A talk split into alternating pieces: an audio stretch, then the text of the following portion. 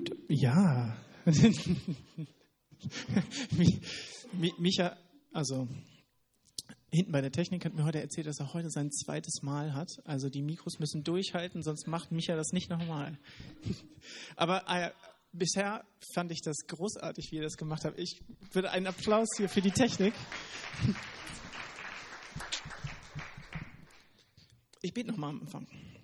Herr, ich danke dir für diesen wunderbaren Morgen. Ich danke dir dafür, dass du hier bist, Herr. Ich danke dir dafür, dass du in jedem Einzelnen von hier, von uns hier, ja, anfangen möchtest, deine Geschichte zu schreiben, Herr.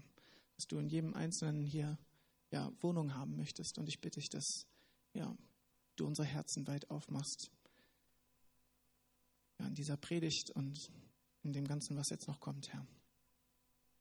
Ich danke dir für diesen wunderbaren Morgen und freue mich so sehr, dass du da bist, Herr. Amen. Ich habe euch zum Anfang ein Bild mitgebracht. Denn ähm, heute geht es um diesen Mann. Das ist ein Bild aus meiner Kinderbibel. Diese Kinderbibel ist immer ein bisschen drastischer gezeichnet gewesen. Äh, am Anfang fand ich, aber ich als, das waren männliche Bilder. Aber ähm, habt ihr eine Ahnung, worum es gehen könnte? Vorschläge? Wer das sein könnte? Oh, Hiob ist ganz stark. Ja, komplett gleich Bullseye. Ähm, wie bist du drauf gekommen? Ja. Ja, genau. Also ein Mann, der nichts mehr hat. Das scheint irgendwie so ein äh, Kernmerkmal zu sein von Hiob, ja. Aber die Geschichte fängt ganz anders an, nämlich Hiob 1, Vers 1. Es war ein Mann im Lande Uz.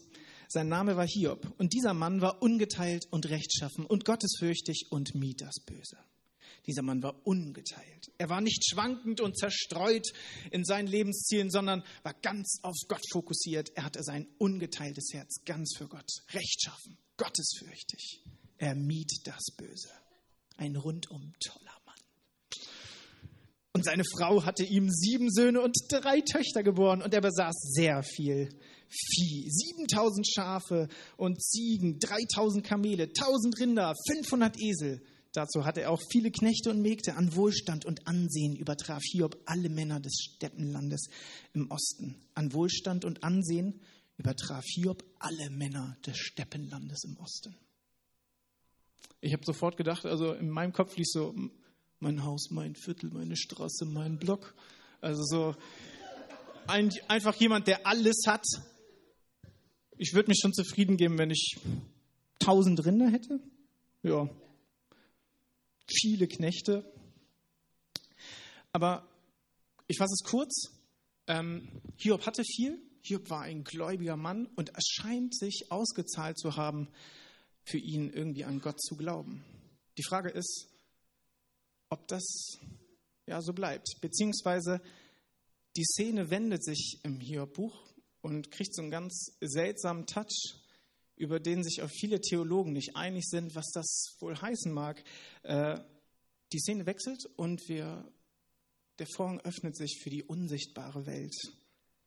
Und wir bekommen einen Einblick in himmlische Realitäten. Wir blicken in den Thronsaal Gottes, Gott umringt von Engeln. Doch unter ihnen ist auch der Satan, der Widersacher selbst. Die, die sich äh, wahrscheinlich wie viele von euch schon ein bisschen besser auskennen in der Bibel, die wissen, dass äh, dieser Satan ein wunderbarer Engel Gottes war, so sagt die Bibel, bis er sich gegen Gott auflehnte und sich selbst über Gott erhöhen wollte. So wurde er von seiner Position gestürzt als gefallener Engel. Ist er, ja, man könnte sagen, der Durcheinanderbringer, der auf der Erde umherstreift und Möglichkeiten sucht, Menschen ja, ihre Würde zu nehmen, in Sünde zu verstricken, gegeneinander aufzuhetzen, sie zu zerstören. Und dieser Widersacher, dieser Verleumder, der betritt die Bühne und er sagt zu Gott, hier, ist Hiob etwa umsonst so gottesfürchtig? Du hast ihn und seine Familie und seinen ganzen Besitz vor jedem Schaden bewahrt. Du lässt alles gelingen, was er unternimmt. Und sein Vieh füllt das ganze Land. Taste doch einmal seinen Besitz an. Wetten? Wetten, dass er dich dann öffentlich verflucht? Da sagte der Herr zum Satan, gut, alles, was er besitzt, gebe ich in deine Gewalt, aber ihn selbst darfst du nicht antasten. Danach verließ der Satan die Ratsversammlung. Irgendwie ein ganz komischer Deal, den Gott und der Teufel hier machen. So richtig verstehe ich ihn auch, glaube ich, gar nicht. Und ich glaube, man kann ihn auch gar nicht so richtig verstehen.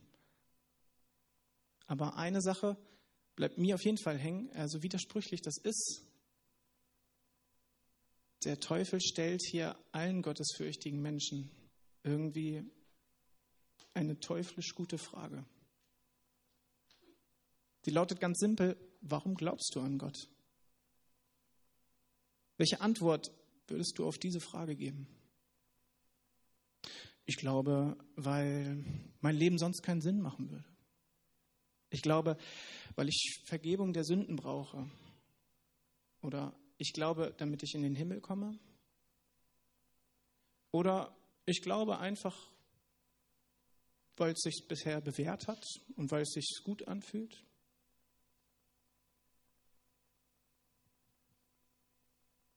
Frage, würdest du an Gott glauben, wenn es nicht, wenn es sich für dich nicht lohnen würde?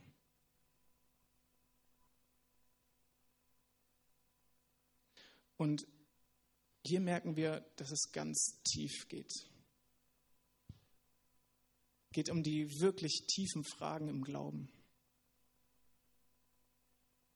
Es geht um, wie möchte ich eigentlich Beziehung leben? Ist mir Beziehung mit Gott so wichtig? Und wie wichtig ist sie mir eigentlich? Ich habe diese Predigt habe ich genannt echte Beziehung mit Gott leben. Weil Hiob sich da irgendwie durchschlägt und zeigt, was Beziehung mit Gott leben heißen könnte vielleicht. Denn seine Beziehung mit Gott wird auf ein ganz neues Fundament gestellt. Und es geht auch gleich weiter im Text, denn kurz nach diesem Deal mit Gott und dem Teufel, kurz danach schlachten Räuber Hiobs Knechte und Rinderherden ab. Ein Feuer tötet seine Schafe und Ziegen, ein Sturm tötet alle seine Kinder. Kurz hintereinander treffen diese Botschaften, diese Hiobs-Botschaften, wie wir sie auch nennen, bei ihm ein. Und Hiob? Da stand Hiob auf und zerriss sein Obergewand und schor sein Haupt und er fiel auf die Erde und betete an. Hiob ist erschüttert, er trauert, er erniedrigt sich, er zerreißt sein Obergewand. Er schert sich das Letzte, was er auch noch hat, sein Haar, sein Bart, die Zeichen seiner Würde, sein Alter, das, was man ihm ansieht, selbst das nimmt er sich noch.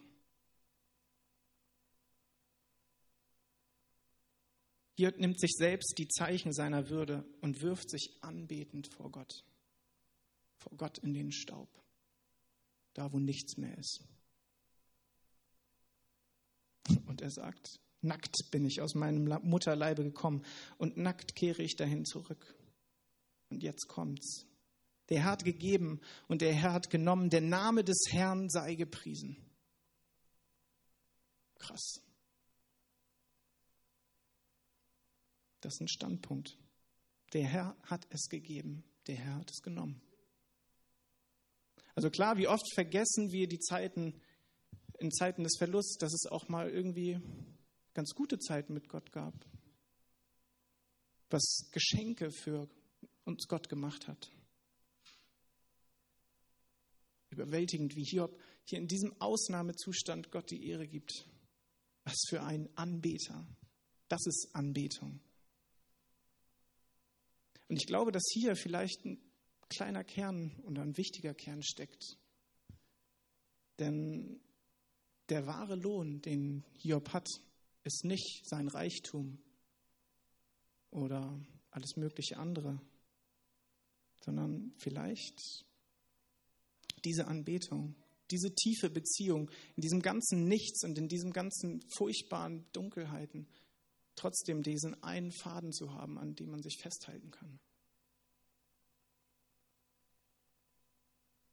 Und ein Hiob wirft alles auf den Herrn. Echte Anbetung. Kennt ihr das Lied Blessed Be Your Name? Das äh, nimmt genau diese Textstelle auf. In der Bridge heißt es, egal was du mir gibst, egal was du mir nimmst, du bist und bleibst mein Gott. Jesus, dir gehört all mein Lob. Matt Redman und seine Frau haben diesen Text geschrieben, als sie eine Fehlgeburt erlebt hatten. Und sie stellen sich hin in diese Dunkelheit, in dieses The Mess, in dieses Furchtbare, in dieses Unverständliche und sagen, Gott, egal was du mir nimmst, egal was du mir gibst, du bist und bleibst mein Gott.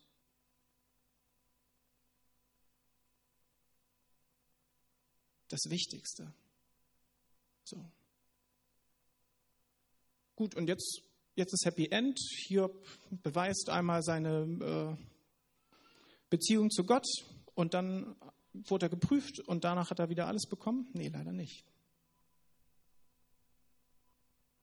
Denn es geht noch weiter, tiefer runter, weiter in dieses Chaos. Der Teufel und Gott machen nochmal einen Deal. Diesmal geht es Hiob direkt an den Kragen. Es geht ihm an die Gesundheit. Ja.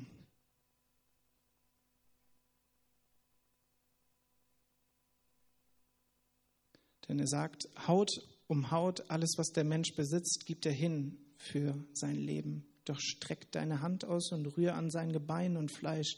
Wahrhaftig, er wird dir ins Angesicht fluchen. Der Satan ging aus der Ratsversammlung hinaus und ließ an Hiobs Körper eiternde Geschwüre ausbrechen. Von Kopf bis Fuß war er damit bedeckt. Hiob setzte sich mitten in einen Aschehaufen und kratzte mit einer Scherbe an seinen Geschwüren herum. Ja, da sind wir jetzt. Ganz tief unten. Und Hiob?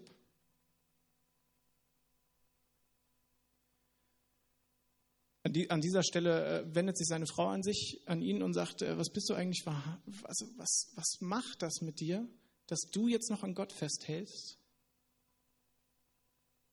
wende dich doch ab, wenn er schon das nicht alles macht. Und Hiob sagt, du hast überhaupt nichts verstanden.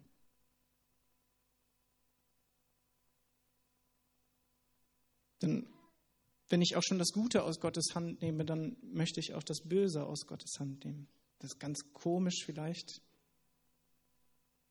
aber vielleicht auch unverständlich.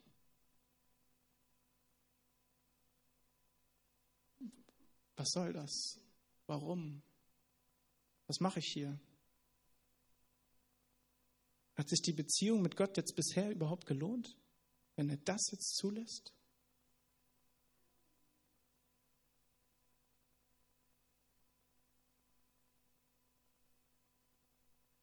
Und es kommen drei Freunde. Sie zerreißen auch ihre Gewänder, sie bestäuben ihre Häupter mit Asche. Und was machen sie? Sie setzen sich zu ihm sieben Tage lang. Sie schweigen.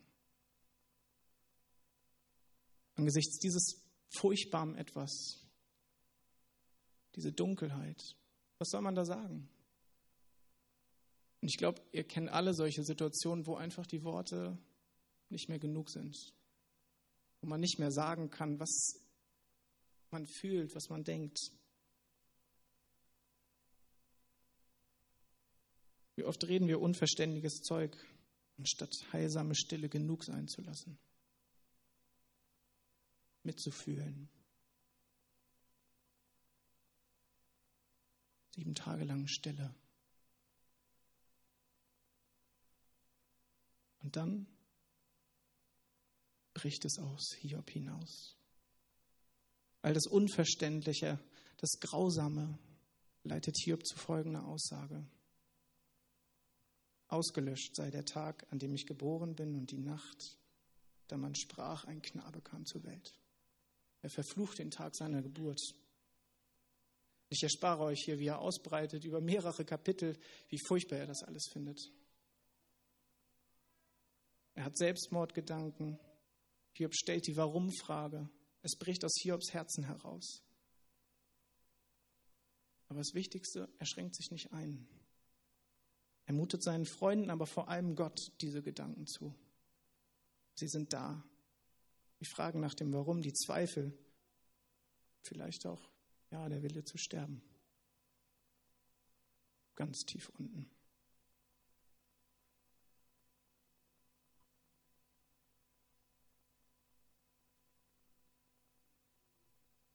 Ich sage dir, Gott hält das aus. Gott ist der, der aushält. Gott ist der, der da ist. Ich bin, der ich bin.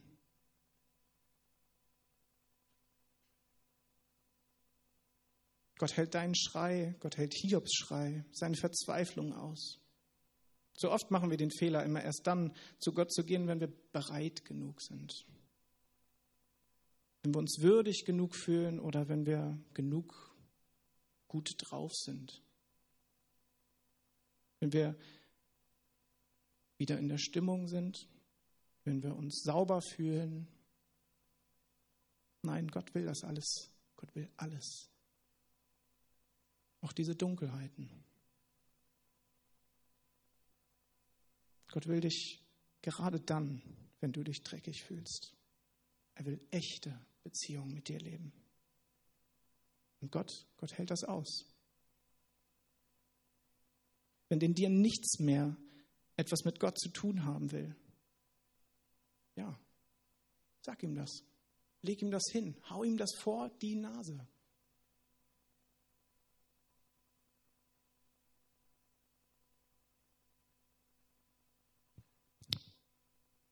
An dieser Stelle möchte ich euch ein Lied vorsingen.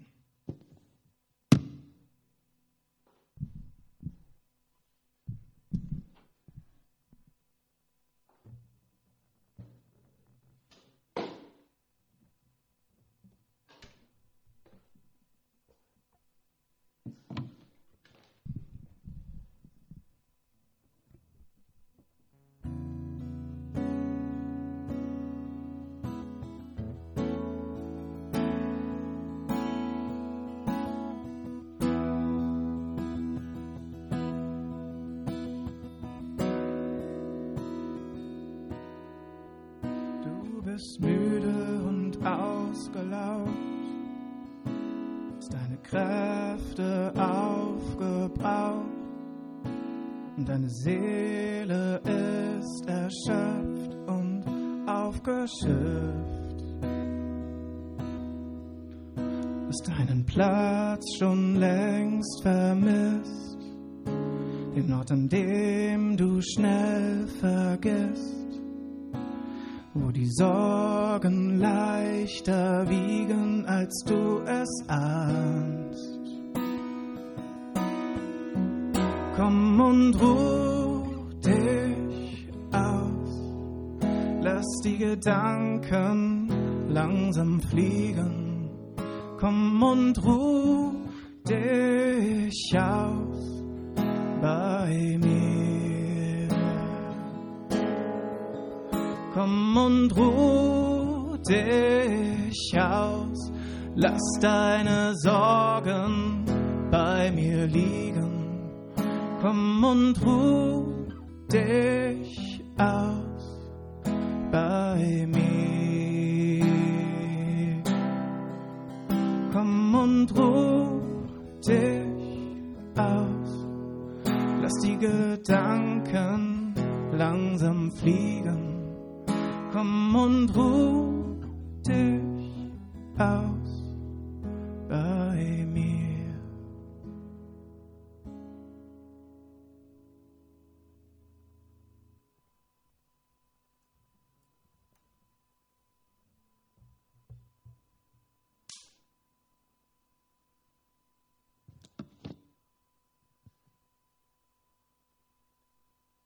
Gott hält das aus.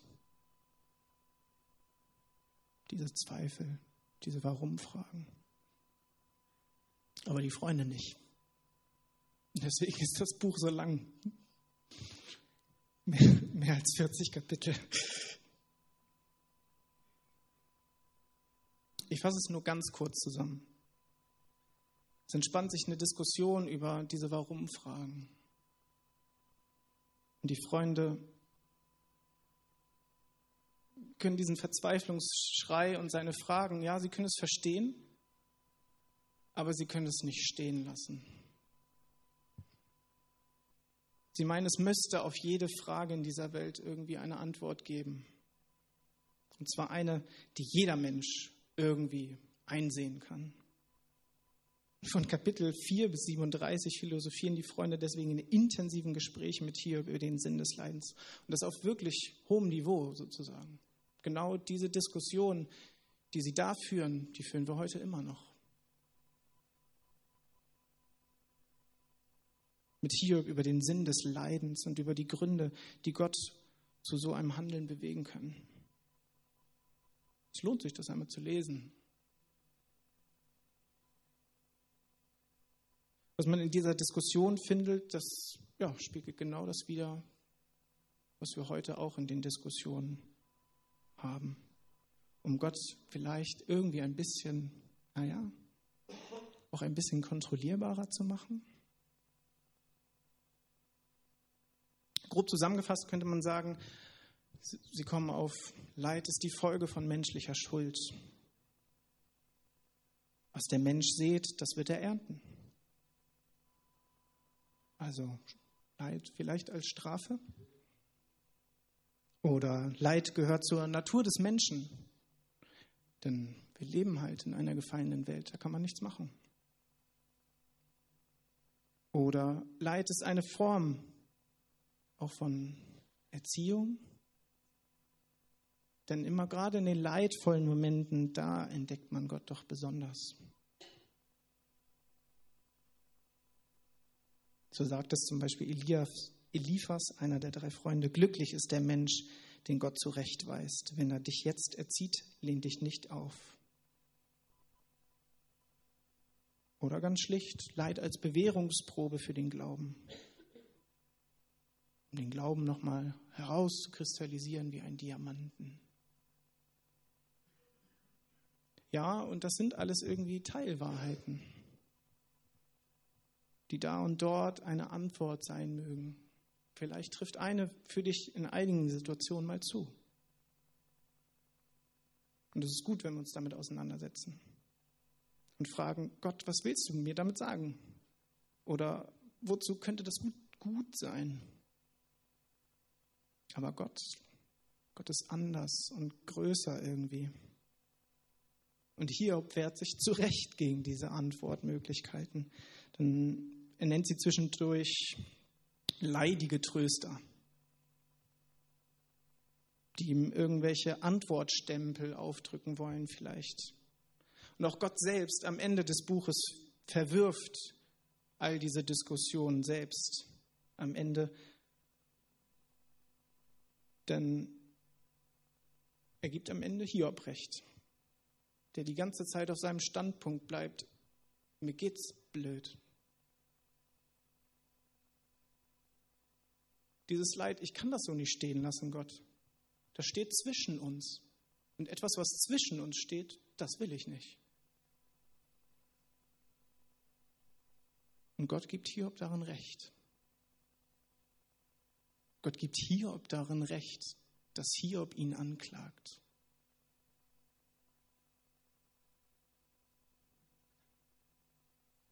In der ersten Antwort von Eliphas heißt es zum Beispiel, ging es mir wie dir?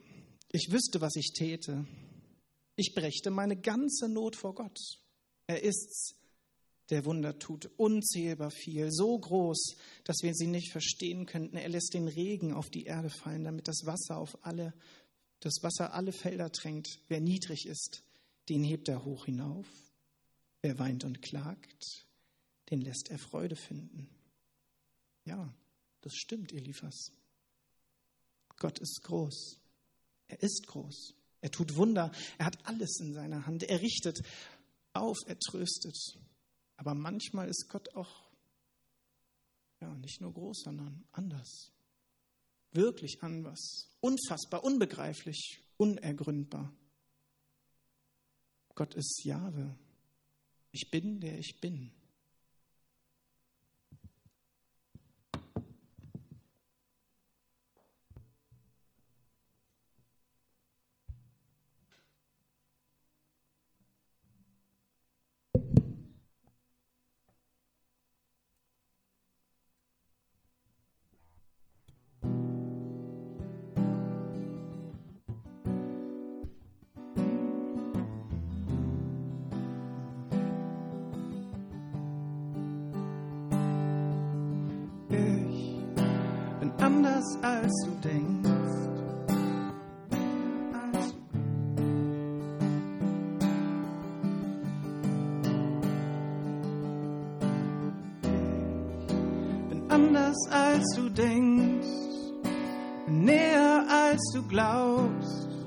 Bin der Wind in deinen Segeln, wenn du Luft zum Atmen brauchst.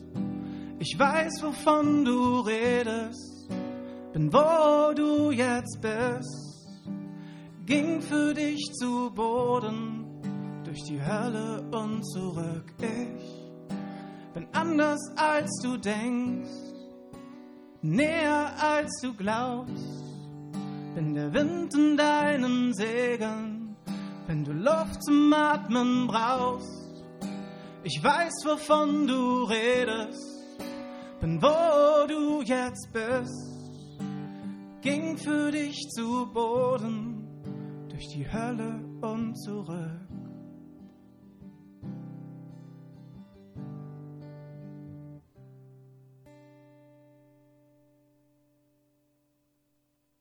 Denn Gott, der Allmächtige, Gott der andere, der Unbeschreibliche, er wurde Mensch.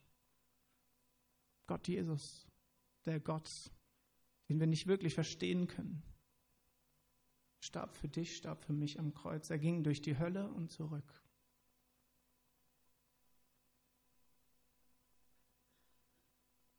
Gott hält es nicht nur aus, unseren Schmerz. Er ist anders. Anders als wir denken.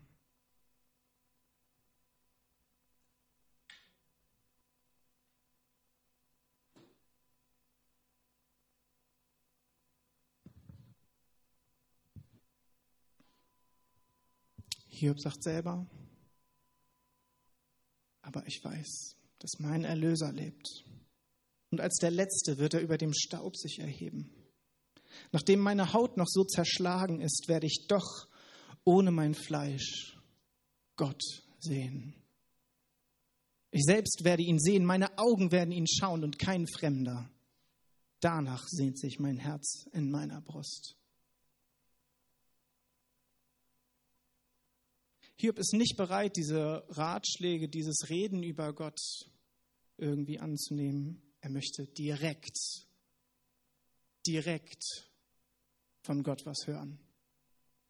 Nicht irgendwelche Mittler zwischen dir und Gott, nicht irgendwelche Mittler zwischen ihm und Gott.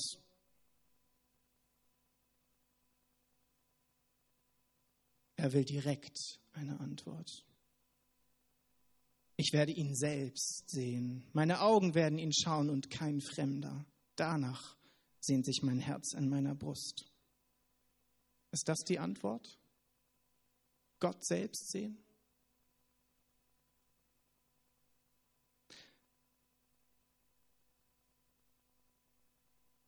Und dann antwortet Gott. Nach diesem ganzen Leid, nach diesem ganzen Diskutieren, nach diesem Fragen, warum, nach dieser Stille von Gott? Gott antwortet selbst. Interessant ist, dass im Buch hier während den ganzen 37 Kapiteln am Anfang nur El, also der Herr, steht. Und danach ist er Jahwe, der Gott, der ist. Ich bin. Ja. Jahwe ich bin, der ich bin. Ich werde sein, der ich sein werde. Oder der ich bin da. Der andere Gott. Unbeschreiblich. Einfach der Gott, der ist. Der Gott, egal was passiert, ich bin da. Der Gott, ich halte das aus. Denn ich bin, der ich bin.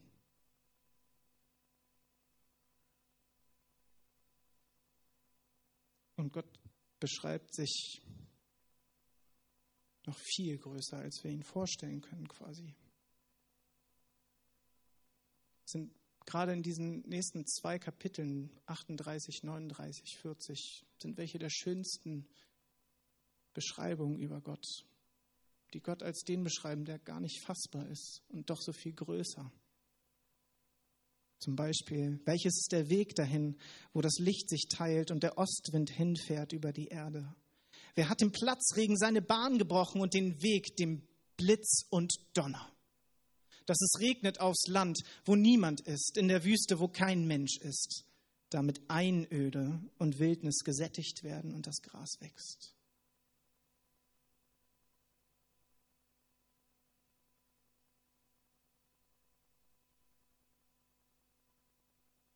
Die Message ist klar. Hiob, du hast überhaupt keine Ahnung, wer ich bin. Ja, du klagst mich an. Aber so richtig verstehen, wer ich bin, das wirst du niemals können. Ich bin anders, ich bin größer.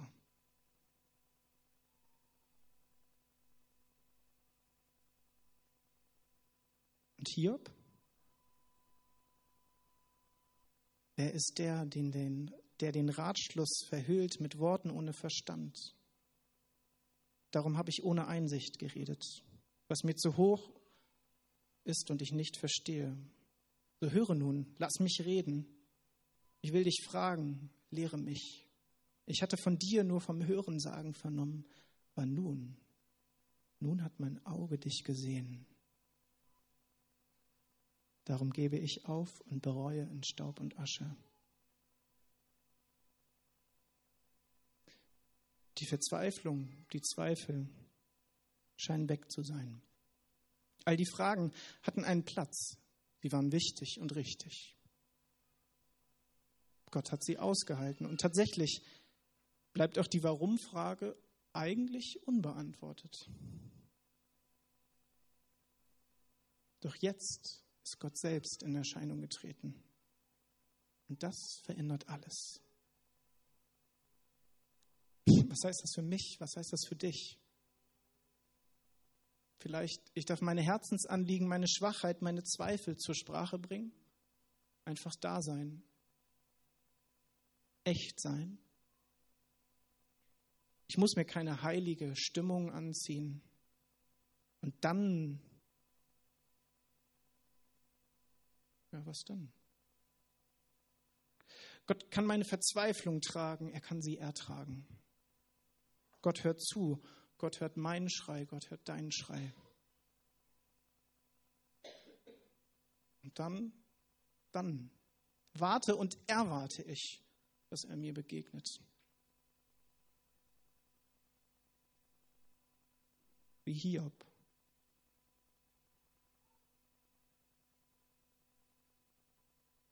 Ich selbst werde ihn sehen und meine Augen werden ihn schauen und kein Fremder. Drunter mache ich es nicht und will ich es nicht machen. Kein Reden über, sondern ein Reden mit. Und wenn Gott nicht liefert, hin zu ihm. Schrei ihn an. Er soll seinen Job machen.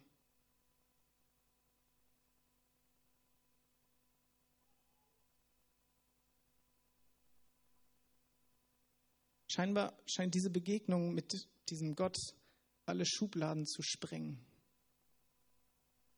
Ein Gott, den wir nicht beschreiben können. Vielleicht brauchen wir diese Begegnung. Aber ich weiß, dass mein Erlöser lebt.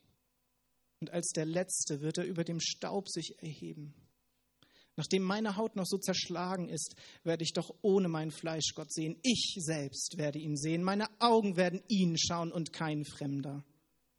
Danach sehnt sich mein Herz in meiner Brust. Er, dieser andere Gott, dieser größere Gott, möchte dir begegnen, möchte sich dir zeigen, wer er wirklich ist, zumindest vielleicht in Auszügen. Annette hatte letzte Woche nach dem Gottes oder nach der Predigt noch so einen Eindruck, dass Gott sich in allem finden lässt. Im Traurigsein und im Fröhlichsein.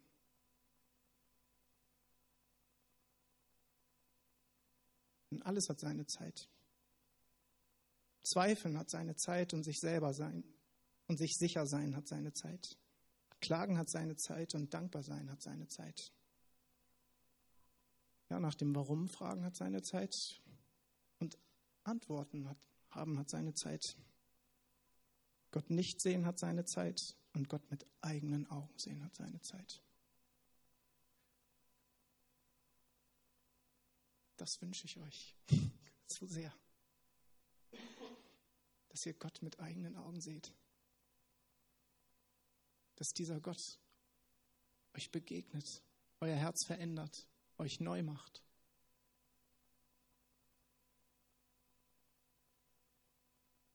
Dass er ja auch dieser andere bleibt, den ich nicht ganz beschreiben kann, aber ein anderer, der uns begegnet,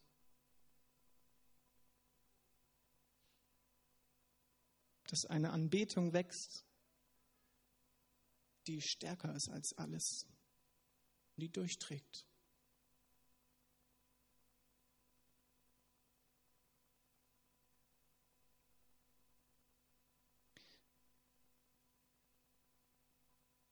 Ich möchte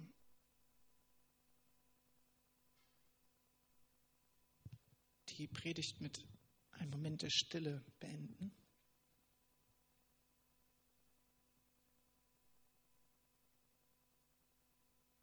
Und wenn ich dann nochmal diese drei Verse von Hiob vorlese, lade ich euch ein zu einer Gebetsgemeinschaft.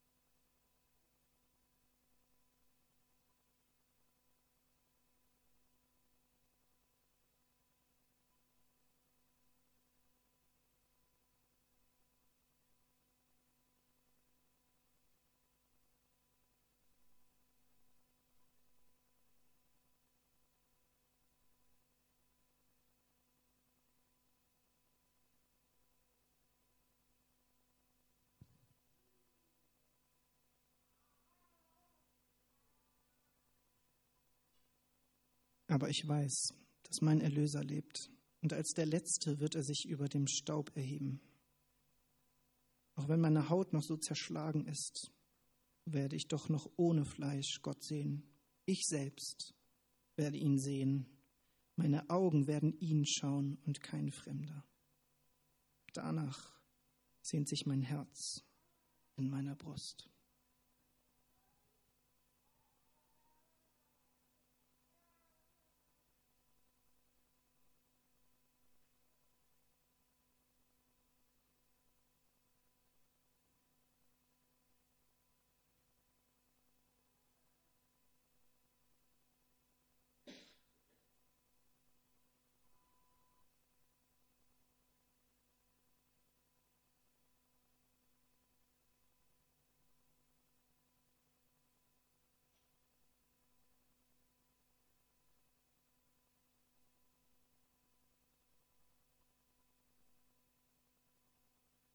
Ich lade euch ein zu der Gebetsgemeinschaft.